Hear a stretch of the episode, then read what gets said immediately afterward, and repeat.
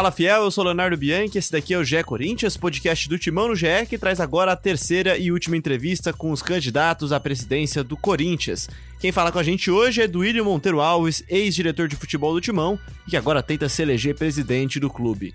Ao longo dessa semana, você pode acompanhar ao vivo no GE ou aqui em formato de podcast no GE Corinthians as entrevistas com os três candidatos, o Augusto Melo, que falou com a gente na segunda-feira, o Mário Gobi, ex-presidente, que tenta voltar ao comando do clube e também falou com a gente aqui na quarta-feira, e por fim o Duílio, que foi entrevistado nessa quinta-feira.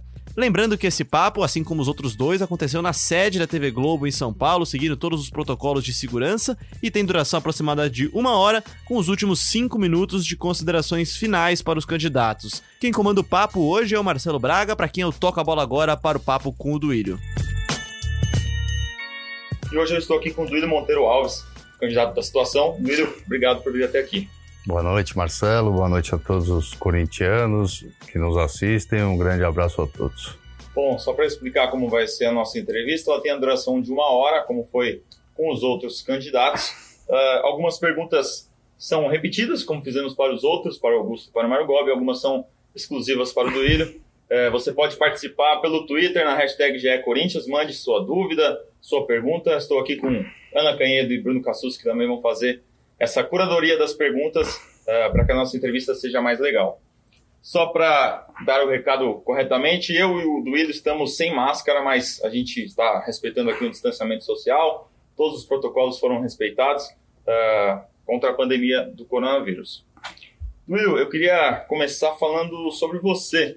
É, você ficou três anos no cargo como diretor de futebol, agora busca três anos no cargo de presidente, os cargos não são remunerados, né? Queria que você falasse sobre a sua vida, sua carreira, como você pretende conciliar isso.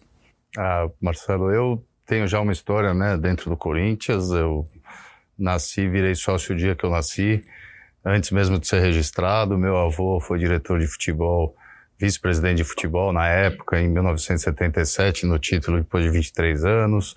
Em 79 também. Meu pai foi um dos idealizadores da democracia corintiana nos anos 80. Uh, eu fui para o Corinthians a primeira vez em 2009, como diretor cultural, 2010, e fazendo centenário, e depois fiquei também antes disso, só para resumir um pouquinho, contar minha história de vida, mas também que ela é ligada sempre ao Corinthians, não dá para separar. E depois voltei, fiquei 2011, 12 e 13, inclusive era a gestão 12 e 13 do, do ex-presidente Mário Gobi, e agora, em 2018, quando o Andrés ganhou a eleição novamente, me convidou para assumir o futebol, fiquei 18, 19 e uma parte aqui desse ano de 2020 e me licenciei para poder fazer a campanha. Eu, eu tenho alguns negócios, sou empresário, sou formado em propaganda e marketing, sou publicidade, né, sou publicitário, não trabalho com, com, nesse ramo, mas trabalho no ramo de eventos, de, de casas noturnas, bares e restaurantes, que infelizmente nesse momento também está muito prejudicado. Mas eu tenho, por isso, uns horários flexíveis, né? Faço meus horários, então tenho tempo tranquilamente para me dedicar ao Corinthians. Falando um pouco dessa, dessa passagem recente como diretor de futebol, a gente vai falar um pouco de futebol nesse início, já que era a área que você estava mais inserido, né? Corinthians chegou a três finais de Campeonato Paulista, né? ganhou em 18, em 19, foi vice em 2020, por pouco ali nos pênaltis. Né? Uhum. Corinthians foi vice-campeão da Copa do Brasil em 2018, chegou na semifinal da Sul-Americana em 2019. Mas em campeonatos brasileiros, nessa gestão, eh, as campanhas não foram boas. Né? Em 2018 brigou para não cair, em 2019 com o Carilli teve um segundo semestre bem difícil, e nesse ano chegou ao Z4 e, e tem, tem vivido uma campanha de recuperação com o Mancini.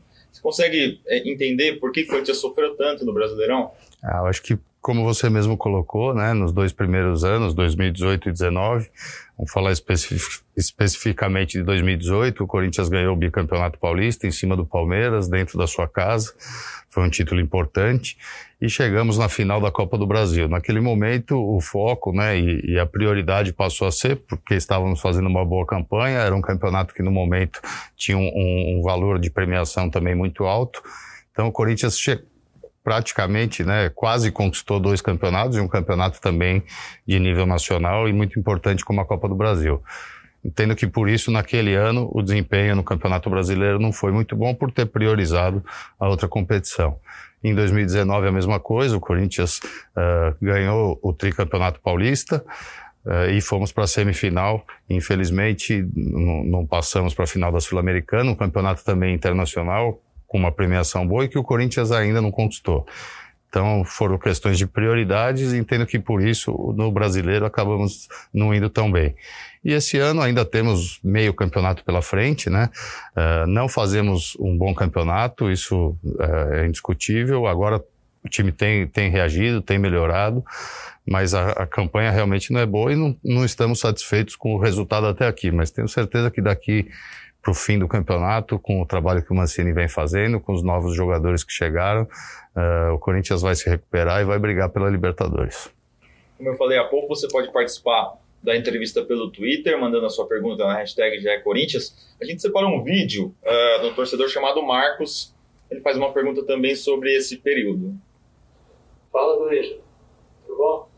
Meu nome é Marcos, sou aqui de São Paulo. Eu queria perguntar para você é, como você avalia os últimos três anos da, do Corinthians e por que você acha que a torcida deve continuar confiando na, na chapa Renovação e Transparência? Valeu, obrigado. Não, Marcos, boa noite. Prazer estar aqui respondendo para você. Uh, como eu falei há pouco, né, esses últimos três anos, entendo que dentro de campo tivemos aí um, bons resultados. No brasileiro, realmente, nessas três últimas edições, duas e meia, vamos dizer assim, não fomos tão bem. Uh, mas o Corinthians também não é só futebol, né? Então, nesse período, o Corinthians hoje tem a sua arena.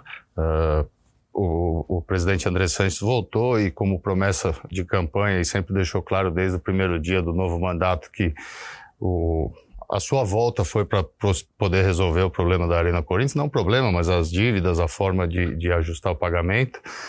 E isso está sendo feito, né? O Corinthians conseguiu um acordo com a construtora de uma parte da dívida, conseguiu um name rights no meio de uma pandemia de 300 milhões corrigidos pelo, pelo IGPM, pagos em 20 anos, 15 milhões por ano. Até assisti ontem o ex-presidente Mário Gobi dizendo que o valor é baixo, mas é bom. Mas ele passou como presidente, na inauguração da Arena ele era presidente, tínhamos uma Copa do Mundo pela frente, tínhamos a Olimpíada pela frente, o momento do futebol era bom, o momento da economia era excelente, o Brasil vivia um bom momento e ele não conseguiu vender nem por 300. Então acho que acaba ficando um pouco de de críticas. E respondendo, uh, ainda terminando de responder ao Marcos, entendo assim, entendo que uh, não é uma... Uh, até deixar claro, né, a renovação e transparência é uma chapa que se iniciou lá atrás, quando existia a chapa, o chapão, que a gente chama como no conselho, que elegiam 200 conselheiros junto com a eleição do presidente. O presidente Mário Gobi foi um dos, dos fundadores, junto com o Andrés e outras pessoas. Eu, no momento, não participava. Fui eleito uma vez pela chapa Renovação e Transparência como, como conselheiro. Agora não, agora é diferente também, né? De, da última eleição já do Andrés, as chapas são divididas, existem as chapas de 25 conselheiros. Uh, eu fui eleito conselheiro pela chapa 22, preto no branco, na última eleição, e mas represento muita gente da Renovação e Transparência. E para a torcida continuar confiando é que existe. É, eu tenho uma história dentro do clube, eu me preparei por anos, eu já passei por vários departamentos, como falei há pouco, já conquistei, ajudei a conquistar. Né? No futebol ninguém ganha sozinho muitos títulos e me preparei uma vida toda. Sou jovem, Uh, tenho muitas ideias novas e eu acho que é o momento do Corinthians mudar um pouco a sua administração, mudar a gestão, pessoas com ideias novas. Então, por isso que a torcida pode confiar que aqui tem um corintiano que nasceu, viveu o clube, se preparou para isso, estudou e tem muitas ideias novas. Quando você fala é, ideias novas e pessoas novas, isso significa que a sua gestão vai trazer pessoas muito diferentes das que estão hoje no, no comando? Sem dúvida nenhuma. A gente entende que as, as coisas, o comando precisa mudar, né? A gente precisa renovar, inovar. Então, acho que é um momento, o mundo mudou. Né? Hoje o mundo digital, o mundo analógico não existe mais e os clubes também têm que estar pronto para isso. Então, isso é uma das linhas que a gente vem trabalhando. Quanto às pessoas que fazem parte da gestão, com certeza a gente tem que dar vez para outros, né, para que surjam novas lideranças, para que todos possam contribuir para o Corinthians. Tem gente, muita gente boa dentro do clube e tem muitos profissionais ótimos pelo mundo. O Corinthians é uma marca mundial, é um dos maiores clubes do mundo e a gente tem que buscar o que tem de melhor. Então, vou mudar, vou mudar bastante, chegou a hora. Eu acho que tudo que foi construído nesse período precisa agora de uma gestão não profissional, porque isso ela já é, né? No Corinthians já existe os profissionais, agora você pode discutir a qualidade deles, mas precisa de uma, de uma gestão mais moderna, tudo, tudo que as grandes empresas hoje fazem. O Corinthians fatura mais de praticamente meio bilhão por ano, então isso é, é, um monstro, né? Fora que tem quase 40 milhões de torcedores. Então a gente tem que, que acompanhar o tempo e mudar e fazer uma gestão mais moderna. Bom, vocês viram que o Duílio acompanhou a entrevista do Gobi, né? Entrevista do Gobi e do Augusto Melo segue disponível no nosso site, no nosso site com, em vídeo e também em formato podcast, assim como estará a do Duílio uh, assim que terminar esse papo. Eu ia, ia deixar essa pergunta mais para frente, mas você já falou sobre mudanças, né? Uh, o técnico Thiago Nunes participou do podcast do Kleber Machado na semana passada e ele falou sobre, sobre o ambiente do Corinthians, né? É, e ele disse que é uma família lá dentro do CT, só que isso é bom e ruim, porque é ruim porque acaba atrapalhando na hora das cobranças. É, você sente que falta é, um pouco mais de cobrança ali, até pelas lideranças, e, e pegando esse gancho, o Wilson é um cara que está no seu é, planejamento, caso você seja eleito? Eu não quero é, muito citar pessoas individualmente, cargos, a gente está no meio de um campeonato. Uh, temos aí o presidente que assumir em janeiro, né, no dia 2 de janeiro. Ele vai estar numa reta final de Campeonato Brasileiro, então não, não é momento da gente falar em mudanças é, especificamente em pessoas e cargos individualmente. Você formulando, desculpa. Você pensa em mudar a estrutura, trazer mais um executivo, por exemplo? Penso, penso em mudar, penso em, em, em fazer coisas novas, né? Eu acho que o futebol também, como o mundo, ele vem mudando. Uh, não tenho dúvida disso, entendo e tenho como certeza de que todo o, o sucesso desses últimos anos, todas essas conquistas que falamos aqui uh, e que eu tive o prazer de participar, de, de contribuir um pouco, uh, se deve muito a esse ambiente, esse ambiente familiar, não só familiar, como um ambiente sério, trabalho de, de pessoas sérias que trabalham muito, que buscam o melhor para o Corinthians. E tá aí o resultado, né? A gente teve muito sucesso nesses últimos anos e sempre com um ambiente desse jeito. Eu entendo que no futebol uh, existe a parte técnica, ela é muito importante, mas o ambiente, o dia a dia, se não for o mesmo peso, para mim, até um pouco maior do que a parte técnica em si. Acho que o, o, o, jogador é uma pessoa, é um ser humano, ele tem que estar tá contente fazendo o que ele, o que ele gosta e tem que estar tá satisfeito no dia a dia e trabalhar com vontade para poder conquistar os objetivos. Então, é, eu, eu prezo muito esse ambiente, mas lógico que, como eu falei, tem que ter mudanças, né? Existe muita acomodação, até por ter ganho muito. Então, isso muitas vezes as pessoas se acomodam. Mas eu não vejo, assim, problema nesse ambiente. Eu acho que as cobranças sempre existiram, vão existir, tem formas de cobrar, você pode sair gritando, isso é perfil de outros, não meu. O meu é de, de, conversa, de dividir as responsabilidades, de discutir muito com o elenco. Muito se falou aí em salários atrasados, quatro meses, não sei em qualquer outro clube isso virou problema. No Corinthians vocês não viram um jogador reclamar. Então isso tem muito também do trabalho que é feito internamente e que, no meu ponto de vista, é, já é bom há muitos anos. Estava fazendo as contas aqui da, do elenco, das contratações, né? O Corinthians hoje tem 36 jogadores no elenco, tem 20 jogadores que estão emprestados. É, durante a gestão 2018, 2019, 2020 foram cerca de 40, 42 jogadores metade já contratados, já né? Contratados. É, você acha que houve um erro no projeto de futebol? Alguma coisa que vocês fizeram nesses anos? Você pensa em, em mudar caso você seja eleito?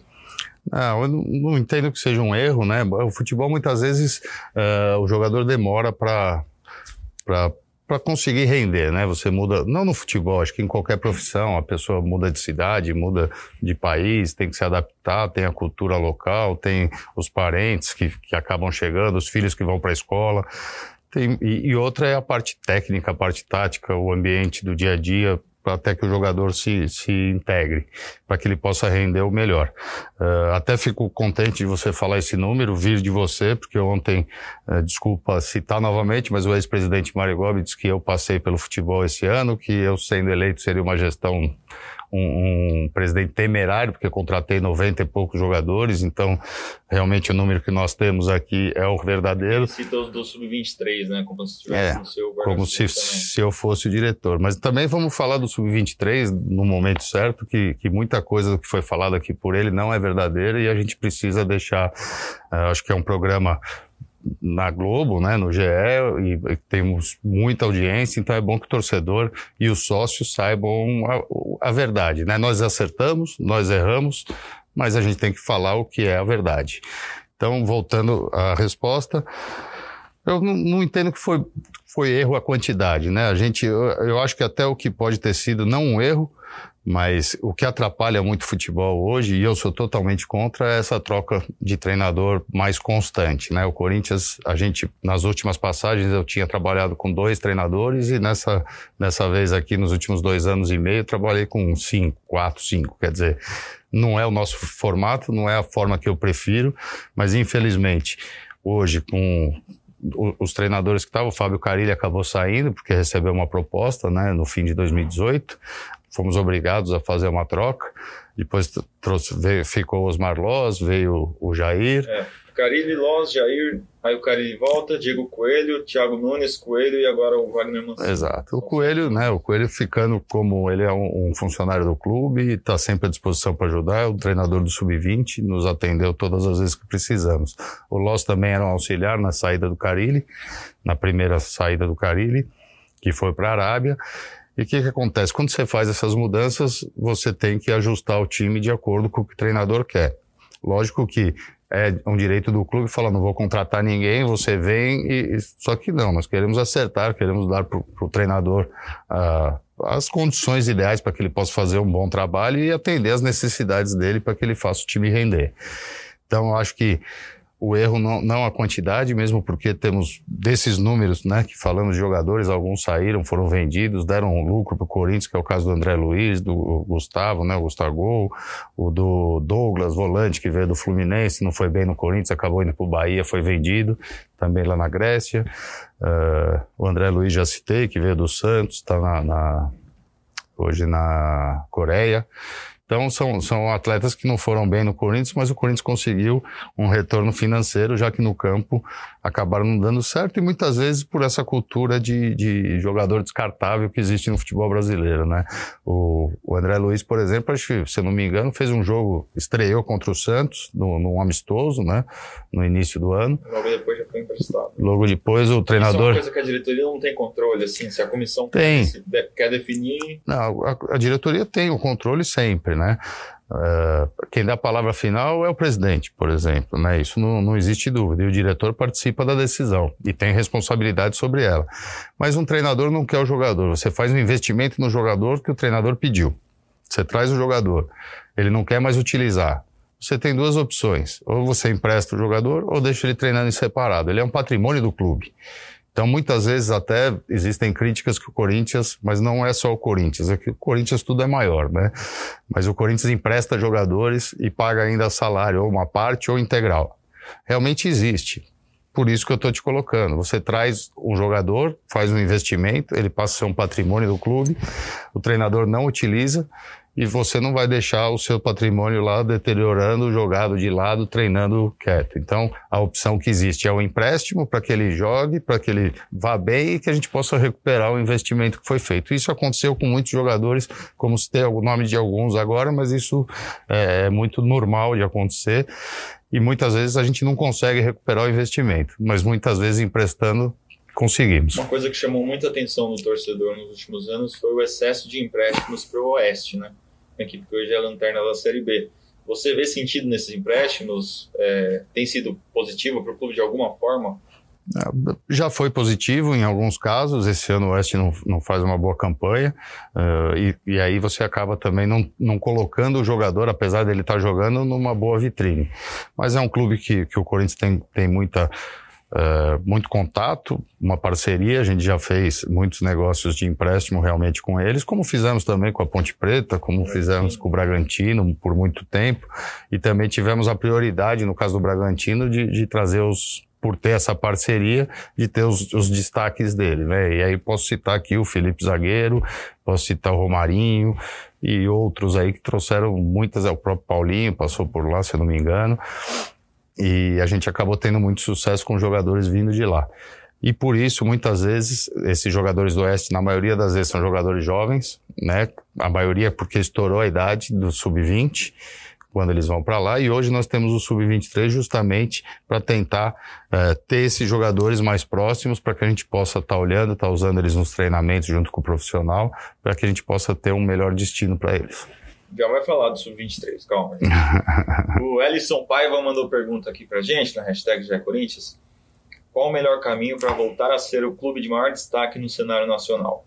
Equacionar as contas durante algumas temporadas com um elenco menos competitivo e colher os frutos adiante, ou buscar um grande parceiro com aporte financeiro constante, um mecenas? Ah, eu acho que o Corinthians não, não, deixou de ser um protagonista do futebol brasileiro e mundial.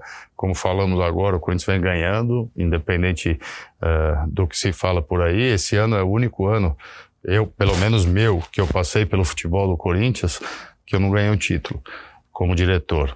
Então, o Corinthians vem fazendo sempre um bom trabalho. O Corinthians hoje investiu muito na sua base, investiu em, em centro de treinamento, investiu em estádio.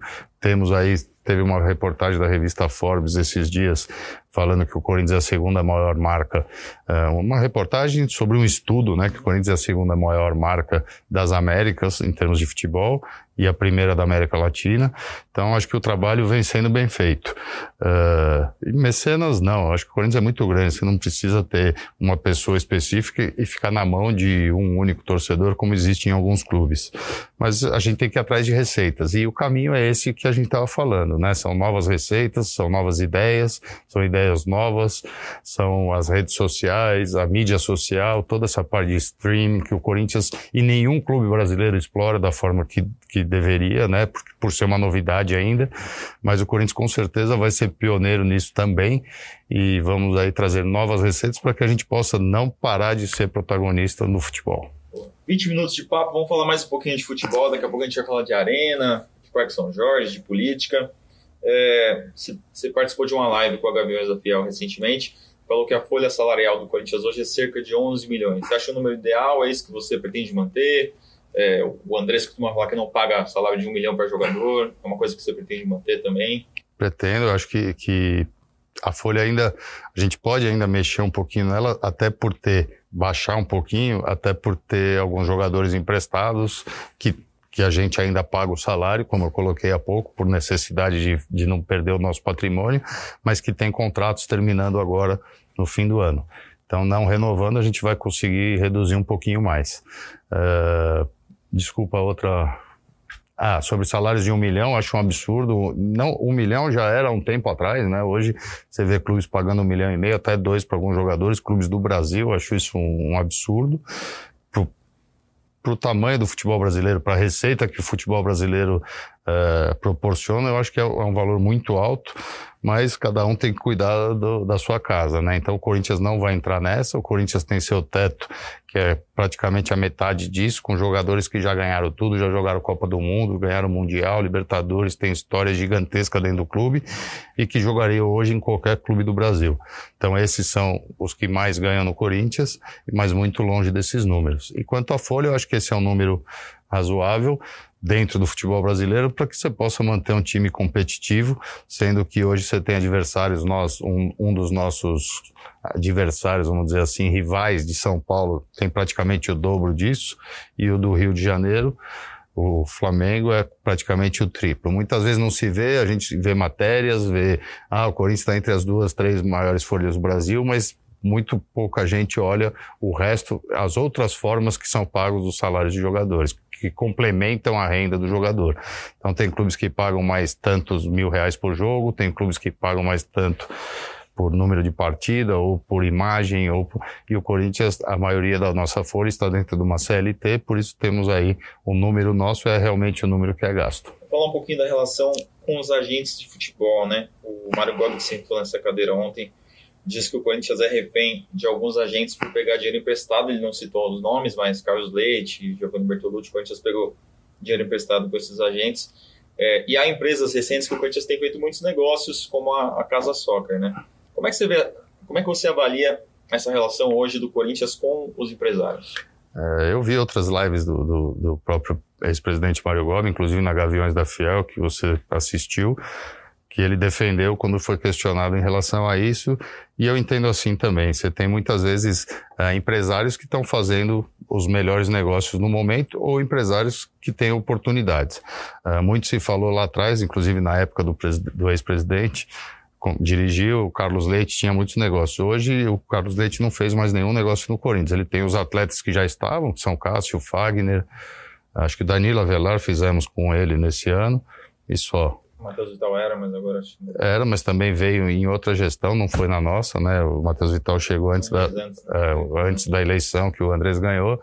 Uh, mas também não vejo problema nenhum se tivesse sido, como tem também o Fernando Garcia, da elenco, que se fala muito, uh, se fala em esquema, e em, ora, o, o, o irmão dele hoje apoia o presidente Mário Gobi. Então, se tivesse alguma coisa, acho que eles estariam usando como estão usando um monte de mentiras por aí. Pegando esse gancho da, da elenco, acho que, por exemplo, é, o Corinthians contratou um jogador da elenco que é o Matheus Jesus, né?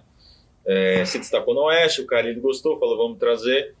E aí é um jogador que chega com um contrato de seis meses, ele não tinha dado certo em muitos lugares, com uma compra obrigatória. Esse tipo de coisa acaba repercutindo entre torcedor, né? Você acha que, você acha que isso poderia ter sido pensado melhor, até... Não, depende muito do negócio, né? A vontade do, do, do treinador, acho que vocês acompanharam o Fábio Carilli na época, uh, vocês fizeram, entrevistaram ele no CT, tive presente ou não lembro exatamente, mas ele comparava até ele ao Paulinho. Então, que era um volante que chegava, que fazia gols, estava sendo artilheiro do Campeonato Paulista, jogando num time menor. Então, foi uma vontade muito grande dele. Esse é um dos casos que a gente fez o negócio. Ele não acabou nem usando tanto o jogador, acabou indo para o Red Bull e a gente tem um contrato aí de, de venda para o Red Bull no mesmo molde, que era um empréstimo com obrigação de compra pelo Red Bull. Então, é um jogador que acabou até sendo vendido, vai ser, né? Vai ser executado o contrato agora no término do campeonato. Tinha um número de jogos que ele já cumpriu. Mas eu acho que, é como eu te disse, quando você quer trazer o jogador, você tem que fazer a negociação. Então, você negocia. Às vezes, você não consegue você, a, a condição que você quer. Do outro lado, tem gente negociando também. Então, você sempre chega num meio termo e a gente analisou que para atender o pedido e pela necessidade do time naquele momento, era bom fazer o negócio. Que para quem olha de fora, de repente falar, ah, é o Corinthians. O Corinthians falar é assim ou nada, vai ser do jeito que o Corinthians quer. Então, não, não isso é. não existe. Isso não existe. Tanto não existe que você tem jogadores no Palmeiras, muitas vezes vocês da imprensa, o Corinthians tomou balão, chapéu, foi pro jogador acabou indo pro rival, acabou indo pro não existe isso, né? Como se fala também, uh, até antes de terminar isso que o, que o presidente Mário Gobi falou, a sua pergunta foi de que dessas relações com empresários, ah não, que nós somos reféns, né? É, ele, eu não vi ele explicar também, eu não sei se explicou sobre os 30% do Maicon, do Malcolm, do Guilherme Arana, que foi passado para elenco durante a gestão dele, para pagar dívidas que ele fez, não sei, ele não explicou isso como também do Matheus Pirulão, que foi 95% dos direitos, 95% dos direitos do jogador foram passados para elenco durante a gestão dele. Era uma época que poderia, né? As empresas podiam comprar jogadores, hoje Sim. não se pode legislar. Exato, mas foi aí, em algum lugar eu vi que, ah, não, o Andrés deixou uma situação muito ruim para mim e eu tive que fazer isso para repor o caixa. Foi desespero, quer dizer, é, quando faz é o outro, e quando não se assume nada, mas tudo bem. Ainda sobre essas transferências, na sua gestão, caso você seja eleito, você pretende é, dar mais informações para os torcedores é, valor de negociação, valor de transferência, porcentagem de direitos, quem levou comissão, ou isso é muito fechado no futebol? Não, não é muito fechado. Eu acho que até outro dia foi questionado sobre publicar tempo de contrato e percentuais adquiridos, né? Forma da negociação também, se era em definitivo ou se era empréstimo. Uh, o Corinthians isso divulga, né? A gente, o, o, primeiro release que é solto quando se contrata um jogador é o tempo de contrato, isso é público. Sim, mais, mais valor de negócio, né? Forma de negócio. Não, acho que não tem problema nenhum. Acho que eu sou a favor de muita transparência, quanto mais melhor, mesmo porque não está se fazendo nada errado, então é bom que se publique, assim como na parte financeira toda, publicar mensalmente os balanços, ser o mais transparente possível. Não tem nada para esconder e é bom que a torcida acompanhe, que vocês acompanhem, até para não ter esse tipo de, de falatório depois e de insinuações. O Cifute está sucateado, como disse o Thiago Nunes? Não, não está sucateado. É, ele se expressou mal, ele já explicou, até vi muitos elogios dele a mim em algumas, alguns programas aí. Uh, e eu acho que ele se expressou mal, na verdade, em termos de equipamento, de software, de tudo o Corinthians tem. E naquele momento ele foi dado carta branca para ele trazer os profissionais. É lógico que você está acostumado a trabalhar com um ou com o outro. Quem fazia as fichas, a forma de, de entrega era baseada no que o Carilli queria. Cada treinador pede um tipo de informação para poder analisar o jogador. Eu acho que foi uma, uma forma de, de comunicação que ele se expressou mal e, e depois isso já foi até por ele, né, explicado e eu acho que foi só isso, era o formato de como ele queria receber as informações. Nesse sentido, eu entendi, conversei isso com ele e nos entendemos e ficou tudo muito claro. Vamos com mais uma participação em vídeo do torcedor Jonathan Menezes, que quer saber da base do clube. Olá, eu sou Jonathan Menezes, estou falando da cidade de São Paulo. Eu gostaria de saber do candidato do William quais são as propostas e projetos para as categorias de base do Corinthians. Hoje nós temos uma categoria sub-23 com um elenco é, com mais atletas do que o elenco profissional e quando comparamos as vendas do Corinthians com os outros grandes clubes do Brasil, nós vemos que os nossos atletas são vendidos por valores muito baixos. Valeu! Vamos lá, Jonathan, não é? É, fala primeiro do Sub-23, acho que é importante a gente tocar nesse assunto.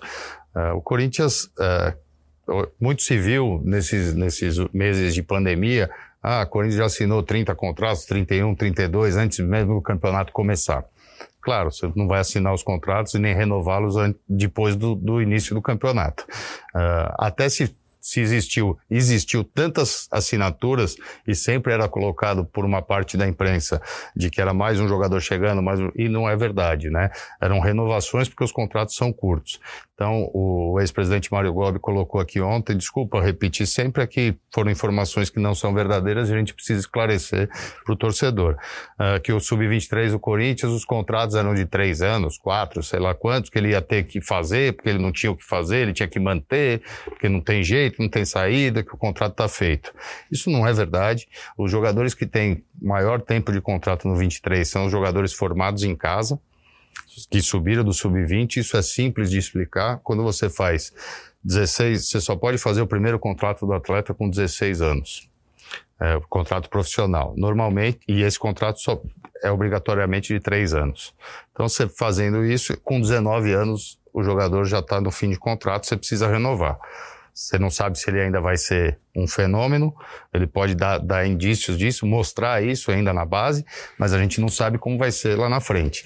E você vai fazer a renovação, você acaba, o jogador te exige aí, na maioria das vezes, três ou mais anos para permanecer. Então, você, com 19, fazendo mais três, o jogador já passou da idade do sub-20, ele vai terminar esse contrato com 22 anos.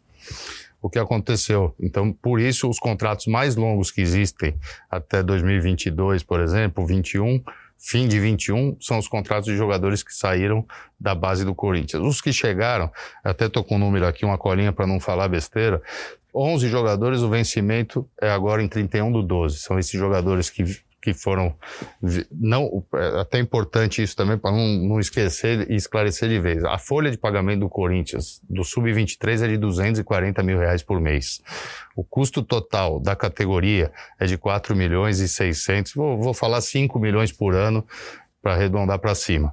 Então, uh, é, não é caro em termos de futebol, é um investimento barato e que pode trazer muito retorno para o Corinthians, pensando na maturação do atleta, no tempo que ele demora, que a maturação isso, no mundo é de 20 a 23 anos que o atleta acaba a, o, o, a formação dele, que ele fica mais maduro. Então, quando você termina a idade dos 20 anos, se você não tem um sub-23, você, não, você acaba perdendo o jogador antes, ou você vai emprestar para outros clubes, como era feito lá atrás, porque os contratos também iam até 21 ou 22 anos, como você citou o exemplo do Oeste. Uh, 11 jogadores desses, o 23, têm no máximo mais seis meses de contrato, terminam aí no início do ano que vem. Então, o que o, o, que o, e o total são 37 atletas. Então, o que o ex-presidente colocou, uh, em termos de contrato, ele não, se eleito, ele não vai ter esse problema. Uh, como ele não entende de futebol, ele não vai ter o problema com 23, ele pode simplesmente acabar como ele tem, falou que queria, mas não poderia. Sobre a base, uh, o projeto da base já vem sendo mais bem feito, o Corinthians vem revelando mais jogadores do que sempre revelou o clube tem usado, utilizado, o time profissional tem utilizado mais garotos do que utilizou nesses últimos anos. A gente tem aí boas vendas, que foi o caso, o Pedrinho foi a maior venda da história do Corinthians.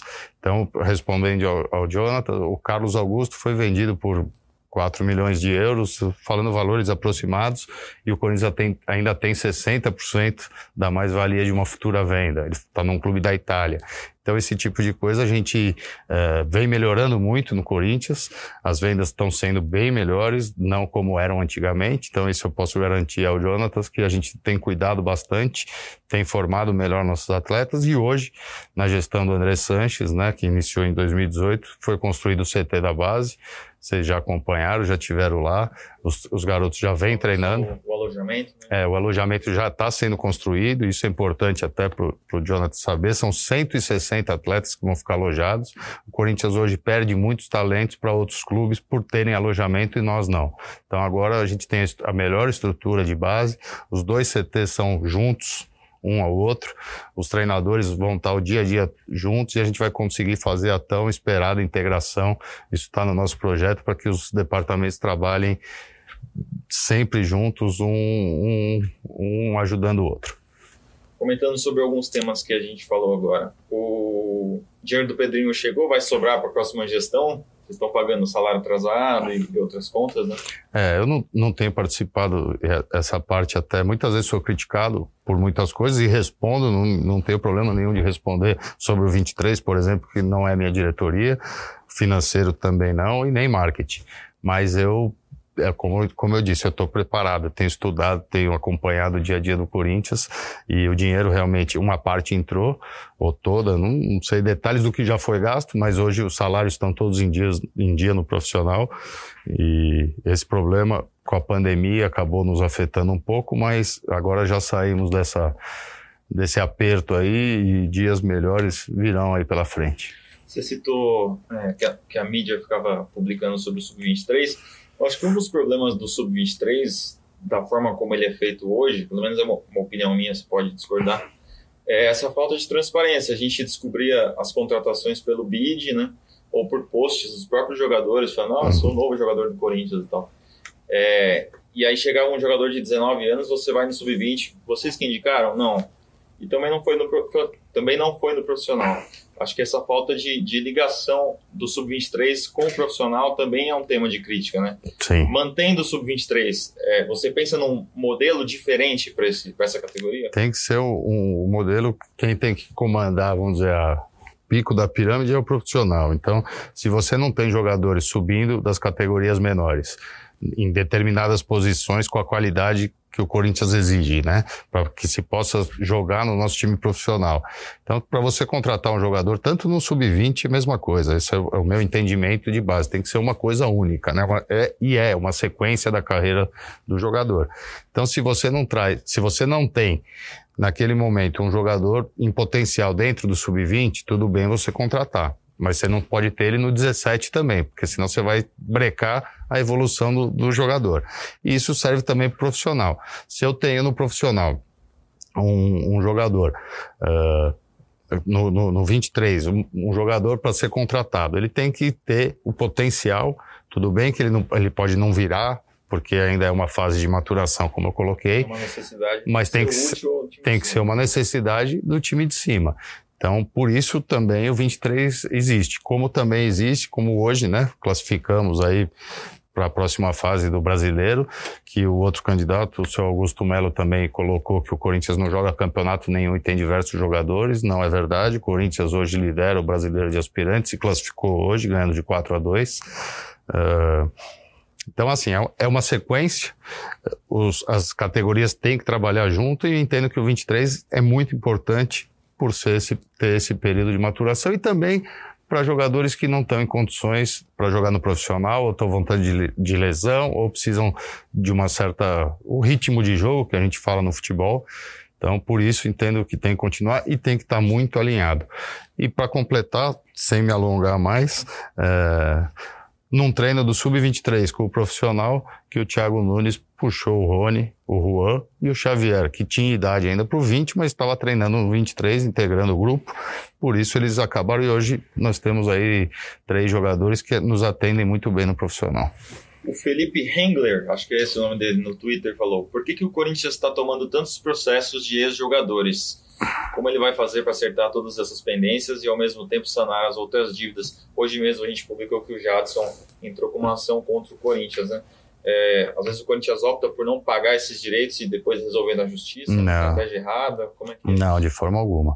Uh, tem muita coisa que vem lá de trás, tem, tem tem processos aí lá da época aí que a gente pegou aí de Malucelli de, e outros mais antigos, né? De, de, de, funcionários ou jogadores que jogaram há muitos anos, passaram pelo Corinthians.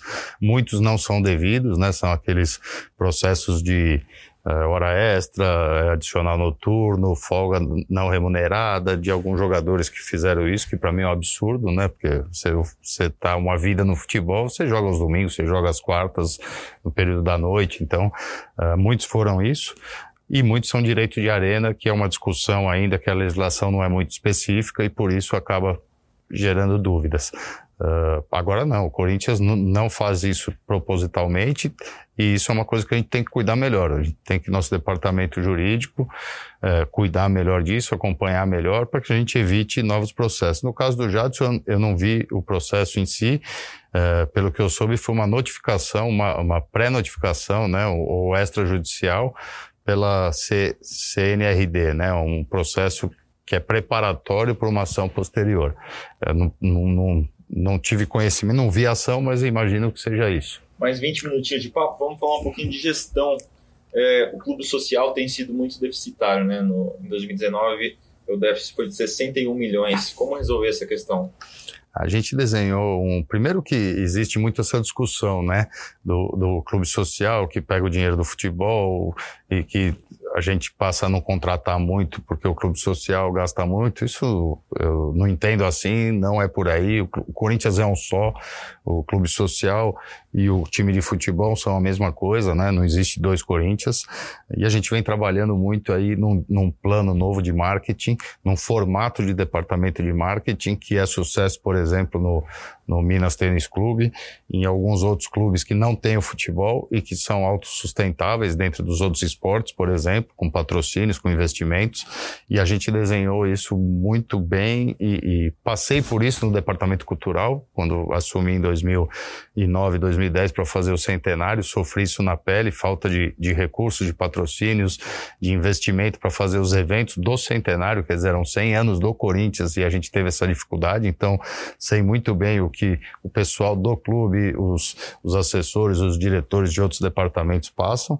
Então desenhamos aí um marketing que a gente vai ter profissionais não só no marketing pensando em marca Corinthians e time de futebol institucional como um todo, mas sim profissionais de marketing, comunicação e comercial em cada área do clube. Então teremos pessoas dedicadas e profissionais de alto de alta gabarito aí trabalhando no, no marketing do esporte, dos esportes uh, olímpicos, dos esportes amadores, buscando receitas para o futebol uh, associativo, para o CIFAC, para o Canindé, que a gente chama que são os departamentos de futebol de sócios, no antigo Terrão, que hoje tem campos uh, de, de grama sintética, né? Futebol feminino é a mesma, mesma ideia? O futebol feminino é a menina dos olhos de ouro. E a gente, pô, o trabalho que está sendo, só, só para finalizar, também a mesma ideia. Então você tem profissionais buscando receitas para todos esses esportes e eventos do clube, assim como o departamento cultural e responsabilidade social. O Corinthians faz um trabalho muito bacana já há muitos anos, né, com diversos projetos. Então é possível. A gente tem exemplos de clubes que não têm a marca do Corinthians e que conseguem se sustentar aí com patrocínios para o basquete, para o futsal, para o voleibol, natação, uh, temos lá a bote, a, a peteca, o futebol de botão, o tamborel, que é um esporte que muito muito pouca gente conhece. O Corinthians tem campeões aí do mundo, como tem na bote. Então, quer dizer, o Corinthians é muito grande, não é só futebol. Clube social, lógico que o futebol é o que está na vitrine, mas o clube social é um clube gostoso, é um clube que, que as famílias frequentam, que eu cresci, fui criado lá dentro. Então, quer dizer, tem muitas soluções. Só basta a gente olhar com mais carinho, com mais cuidado e estar tá lá no dia a dia, que é totalmente possível. E profissionais de qualidade e toda receita para nós importa. Então não interessa se a gente vai buscar 300 milhões, a gente pode buscar 10 mil reais para um torneio de futebol do associado. Isso é possível, só que a gente precisa focar nisso e trabalhar em cima disso. Você falou que o futebol feminino é a menina dos olhos, então segue sendo uma prioridade manter esse time forte numa prioridade absoluta com mais investimento. A categoria vem crescendo, o Brasil vem, uh, o, o, nosso país vem a, a, abraçando aí as meninas, né, de, desse esporte. O torcedor começou a acompanhar. Uh, as empresas hoje já estão começando com interesse maior de patrocinar, de participar disso e a qualidade do futebol também tem melhorado bastante. E o exemplo está aí. O Corinthians Corinthians uh, não teve mais o futebol feminino na gestão do ex-presidente Mário Robb. O Andrés começou quando ele ganhou a eleição, o Mário passou a ser presidente, acabou com o feminino, e voltou na gestão do Roberto de Andrade, e na gestão do André Sanches, essa última, uh, o futebol feminino teve todo o investimento e apoio necessário, e o resultado está aí. Sem falar da nossa diretora, né, a Cris, que faz um trabalho incrível e é uma referência aí no, na direção do futebol feminino no Brasil. O clube tem uma dívida a curto prazo superior a 550 milhões, né? É, como resolver isso? O Corinthians tem hoje aproximadamente 900 milhões de dívida, né, sem arena. Uh, é possível resolver, buscando também novas receitas, isso que eu coloquei, mas renegociando também, alterando prazos, alongando os prazos de pagamento, renegociando algumas dívidas. E agora a gente tem, nos próximos dias aí, se tudo der certo e vai dar, que na pior das hipóteses o Corinthians passa a ter 50% aí no ano que vem, assim que voltar ao público, né? Eu espero que, que seja rápido, não por questões de dinheiro, mas sim por questões que quando o público voltar aos jogos, a gente vai estar com a pandemia aí controlada e não teremos mais esse problema todo que afeta o mundo todo. Mas voltando o público, Corinthians passa a ter 50% pelo menos da receita da arena no, nos próximos anos já, no, a partir do ano que vem. Isso pelo acordo com a Caixa? O acordo que vem sendo feito com a Caixa, que o presidente está comandando, está uh, muito próximo de um, de, um, de um acerto final aí, de assinaturas de contratos. E além da receita de bilheteria, até é importante que a gente diga que muito se falou também aqui, e se fala em campanhas da Arena, que a arena não é usada, que a arena não é utilizada, que ela tem que ser usada toda hora por outras coisas, e isso já vem sendo feito, né? Quem está prometendo isso não tem o menor conhecimento do que já existe, do que já foi feito. Hoje a gente tem uma universidade com dois mil alunos, infelizmente com a pandemia não está funcionando, os alunos estão fazendo homeschool, Uh, temos uma academia já funcionando, tem um salão de beleza feminino, tem uma barbearia masculina, tem um contrato praticamente aí no, no nos finalmente para ser assinado de um coworking para que as pessoas possam passar o dia trabalhando em dias de jogos ou outros dias. A Arena tem que ser o centro da paixão corintiana. E isso que a gente já vem fazendo e vai agora continuar. Tem um restaurante maravilhoso sendo construído, com uma choperia, isso já está sendo feito. Dois bares com contrato assinado já estão sendo construídos. Tem uma clínica médica, tem uma locadora de veículos que também já teve o contrato assinado e vai fazer uma estrutura lá. Uma farmácia, uma grande farmácia, junto com a Neoquímica. Então, quer dizer, a Neoquímica Arena hoje é.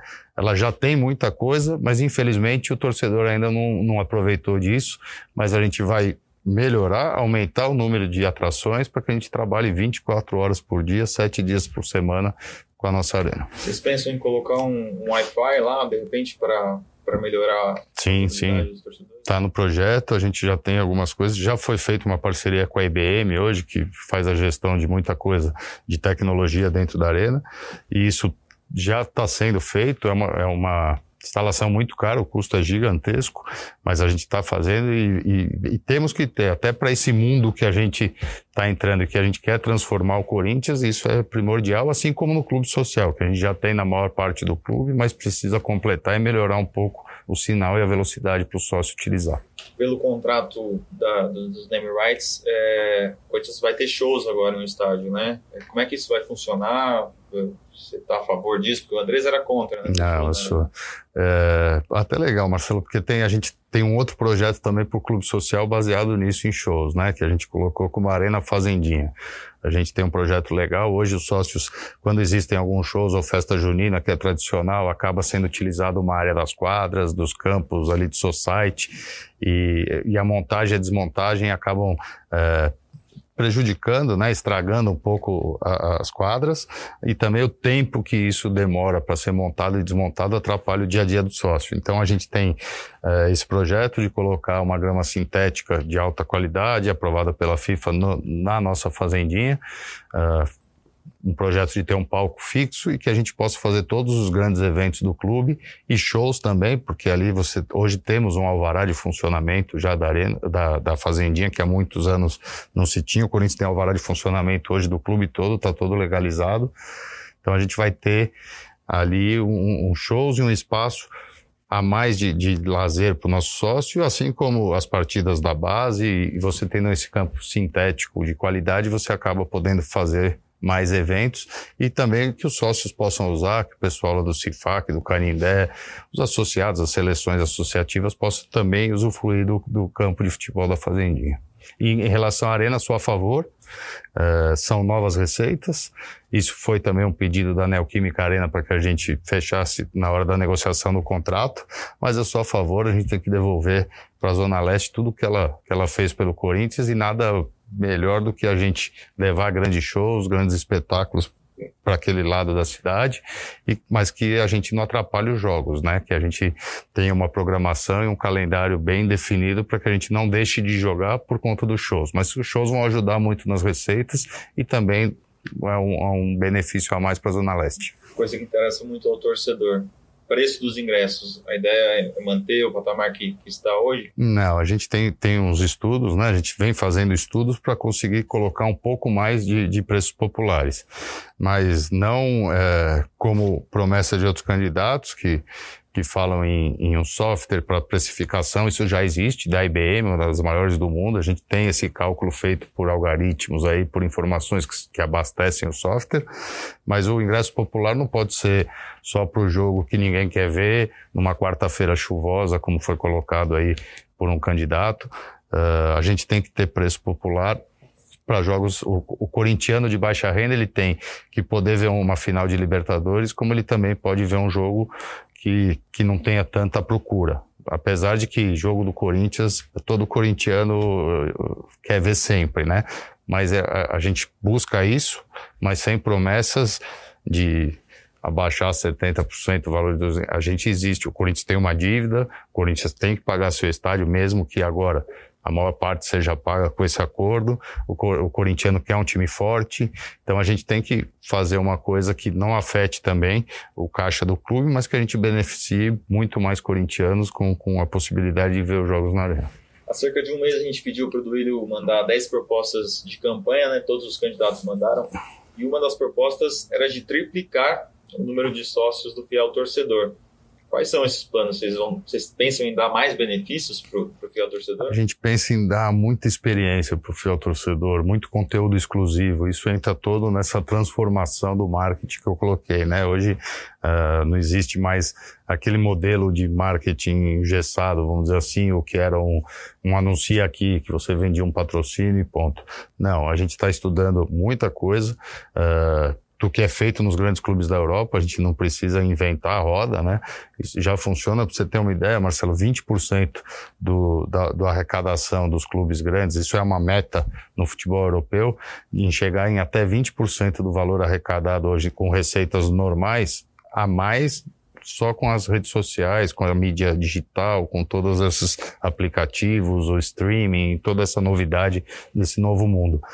Então a gente fez bastante uh, essa lição de casa e a gente está trabalhando em cima de conteúdos exclusivos. Hoje você já vê na Europa, nos Estados Unidos, séries, por exemplo, de, de das internas, dos bastidores do, do, futebol. A gente tem aqui também, mas tem muito reduzido. Ali já começou a se abrir um negócio que passa a ser praticamente, eu estou na Globo, posso falar, um Big Brother dentro do, do, futebol.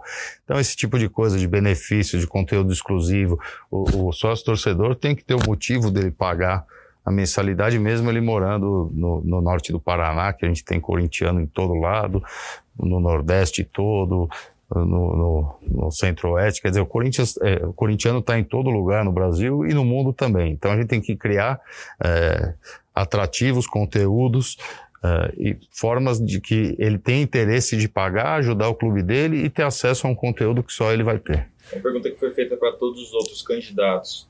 É, o que, que, você pensa sobre a ideia do sócio torcedor ter direito a voto nas eleições presidenciáveis do Corinthians? Então, Marcelo, isso é uma coisa que se fala muito aí, está é, sendo muito falado, eu sou muito perguntado né, dentro da, da campanha. Eu acho que, que tem que ser discutido, não cabe ao presidente, né? não é uma decisão do presidente, é uma decisão do Conselho Deliberativo e do próprio do sócio, que são os donos do clube, né? É uma, é uma sociedade, né? É, são associados que pagam sua mensalidade. Mas eu, eu como cresci, né, numa casa democrática, como eu sou aí aprendi muito isso com meu pai, é o meu jeito de ser, eu divido as coisas, eu gosto de, de que todos participem, que todos deem opinião. Eu, eu, como se eleito como presidente, eu vou provocar essa, essa discussão dentro do conselho, isso eu, me comprometo, porque eu acho que tem que ser discutido. Uh, realmente, nós temos quase 40 milhões, o número de votos é muito pequeno para o tamanho do, do Corinthians, da sua torcida, né, não do Corinthians, mas eh, ele é um clube associativo, né? Então o sócio também tem que gostar da ideia, tem que aprovar, mas a gente tem que discutir. Chegou a hora da gente falar disso. Então eu me comprometo a não só provocar discussão e deixar lá, mas fazer estudos, criar maneiras, escutar a torcida, escutar sugestões, escutar o conselheiro, escutar o sócio, para que a gente ve, veja se existe um, um consenso, uma forma que a gente faça para que esse sócio torcedor fiel torcedor, no nosso caso, tenha direito a voto. Então a discussão tem que existir sim, e isso a gente vai, vai fazer. Cinco minutos finais, vou te dar perguntas curtinhas agora. Uh, qual foi a coisa que o Andrés fez que você pretende repetir e o que ele fez que você não quer repetir caso seja eleito? Ah, gostaria de falar pelo Andrés, assim, eu acho que o Andrés acertou muito, o Andrés mudou o clube, o Andrés entrou lá atrás, o clube uh, tinha uma arrecadação de, sei lá, acho que era 50, 60 milhões ano, uh, ele trouxe o Ronaldo, ele construiu o estádio, ele fez o CT do profissional, ele fez o CT da base, ele montou um time para ser campeão de tudo e foi, uh, até porque, né, o Mário Gobi já falou que não entende de futebol, realmente não entende, colocou na minha, na minha conta ontem, o, vamos dizer, as contratações ou o desempenho do time, mas não colocou quando eu dirigi o time que ele, era, que ele presidia, que ele não frequentava, que ele não entendia e ganhamos tudo. Então, é, futebol não se ganha sozinho. Então, é, é, um grupo. Então, acho que é assim. O Andrés fez tudo pelo Corinthians. Para mim, é o, é o, maior presidente da história. Mas passou, é, ele fez o que tinha que ser feito. E agora a gente tem que renovar, como eu falei, tem que agora cuidar da gestão, mudar. Então acho que o que eu faria agora, que é o momento, é fazer uma administração, reformular, transformar toda a administração do clube para que a gente possa aproveitar desse mundo novo que eu tenho falado, né, de, de, de comunicação, de marketing, de mídias diferentes, e também para que a gente possa aproveitar e usar da melhor forma possível e trazer os melhores resultados, tanto dos CTs que foram construídos por ele, como da nossa arena, que ele vai cumprir a promessa e vai deixar ela pra, praticamente paga, ou pelo menos de uma forma que ela vai ser paga muito tranquilamente, que o Corinthians tenha a receita. Então, acho que não era o momento, o Andrés fez tudo o que ele podia ter feito nesse período, mas, e o que ele não fez, por não ser o momento que eu preciso fazer agora e o próximo presidente precisa fazer, que é fazer uma administração moderna, uma gestão nova eh, e aliada com o que o mundo faz hoje dentro das grandes empresas. Pergunta que a gente fez para os outros dois candidatos: é, defina os seus adversários em uma palavra, o Augusto e o Mário Gobi. Augusto, uma palavra? Eles falaram em uma só, o Mário? Não, não é possível. o O Augusto, eu acho que é uma boa pessoa, mas ainda inexperiente. Ele precisa ainda passar por outras áreas do clube para poder chegar à presidência. Eu acho que pode ser um presidente um dia, mas não é o momento. E o Mário, acho que já passou, é, já foi, já teve essa oportunidade, não fez. É, falou que é, o momento era que ele entrou era de ganhar títulos, mas não entendia de futebol e que não era momento de fazer uma nova gestão. Então, se ele não estava cuidando do futebol que eu estava, ele também não fez a gestão que deveria ser feita. Então, já teve oportunidade. Acho que aí, sim, acho que um, um é inexperiente e o outro já é passado. Duílio, muito obrigado por participar dessa entrevista com a gente. A gente agradece você que ficou ligado aí na entrevista do Augusto Melo, do Mário Gobi e do Duílio Monteiro Alves. É, tudo estará disponível no Globo Esporte, então você pode acessar em vídeo e também em formato podcast. Muito obrigado e boa noite. Essa foi então a entrevista com Duílio Monteiro Alves, candidato à presidência do Corinthians, que realizará seu pleito eleitoral agora, no final do mês, no dia 28 de novembro. A gente encerra, portanto, esse ciclo de entrevistas com os três candidatos com Augusto Melo, com Mário Gobi, com Duílio, agradecendo demais aos candidatos que toparam participar aqui das entrevistas ao vivo e também de disponibilizar depois esse conteúdo em formato de podcast, desejando também desde já muita sorte aos três, que seja uma eleição tranquila e que acima de tudo também o vencedor possa ter um bom mandato. E se você perdeu alguma das entrevistas com os candidatos, basta acessar ge.globo barra Corinthians e lá você encontra também esses papos na íntegra. Você também acha a gente, claro, sempre no seu tocador e aí você já sabe, é só assinar, seguir a gente, procurar lá no feed do GE Corinthians para encontrar essas entrevistas e também o podcast da semana, que também falou bastante sobre campo, sobre Luan, sobre Wagner Mancini e tudo que você deve e pode esperar para Corinthians e Grêmio, o jogo do final de semana. Eu sou Leonardo Bianchi e esses foram Ana Canhedo, Bruno Cassus e Marcelo Braga na semana inteira com Augusto Melo, Mário Gobi e Duílio Monteiro Alves. Esse é o Gé Corinthians que volta agora na segunda-feira com mais um episódio.